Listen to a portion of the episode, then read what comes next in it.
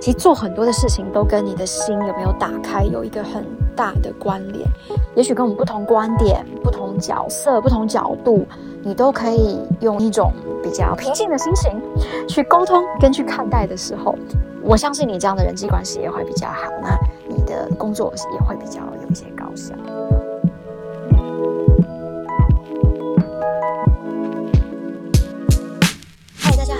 欢迎收听女力新生，我是主持人申子熙 Estella。今天呢，又是星期二，来到 Tuesday Powercast。我想跟大家聊一下，最近呢，就是有一门政府邀约的一个培训课程。那他们呢，是因为看到了我的英文文法书，呃，一些宣传影片啊资料，觉得相当的风趣逗趣。那当然，我本来就是一个有趣的灵魂嘛，我就说有趣的灵魂呢，万里挑一。好，事情是这样的，我开始上课的第一节，呃，非常多的人，我相当的惊讶，因为一般来说，公务员我很难想象还会有这么 self-motivated 的一个性质，上英文文法课，对吧？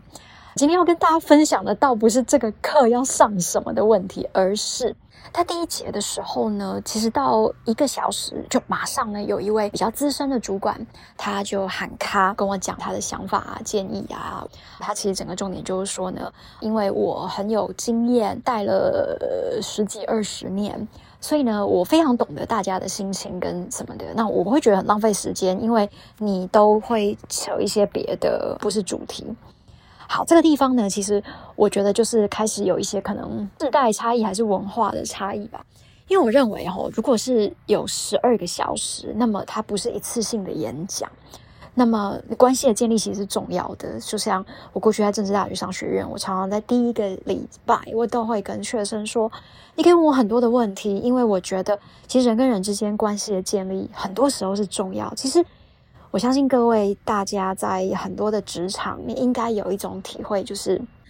关系其实跟人家做事情的一种氛围跟感觉。其实有的时候你是比较容易，你跟他关系好，你也比较容易把这事情做好。好啦，我觉得学习是这样。那当然，我就跟他们分享一些学习要怎么样开阔心胸啊什么的。然后总而言之，我就一直跟我自己说，你千万千万不要想到你四十岁、二十年后。然后呢，你像是一个很像自己觉得自己是女王，然后因为整天开口闭口就是啊，因为我经验怎么样，我的怎么样，所以我的经验啦，那我不可能错。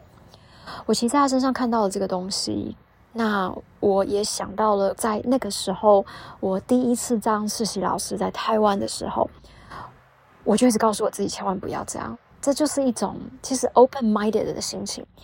我相信很多人在。工作你也会遇到这样的一个上司，有的时候他或许可能不是上司，他就只是比较资深的同事，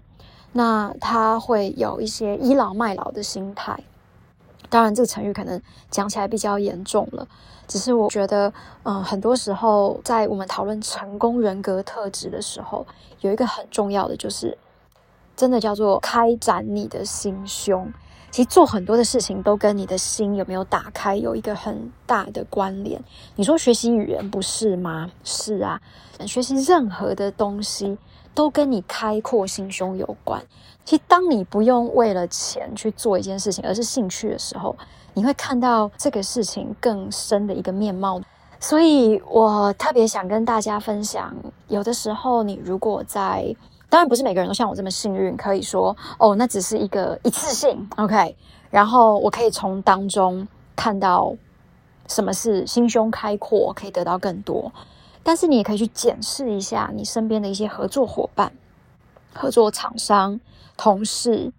你们之间有没有那种正能量在运作？举个例吧，我其实有好几个合作伙伴，有一些就真的是你会觉得。两方就会 work towards mutual benefits。我们之前讲的 mutual benefits，双方共同的利益，不见得是钱哦，而是两方有着一起好的目标。那当然有这样的人格特质，你都会觉得他们真的就是比较心胸开阔，啊他们能够去微调，然后听调整。那做不到有什么替代方案跟做法？回到。来讲我刚刚这个英语培训班好了，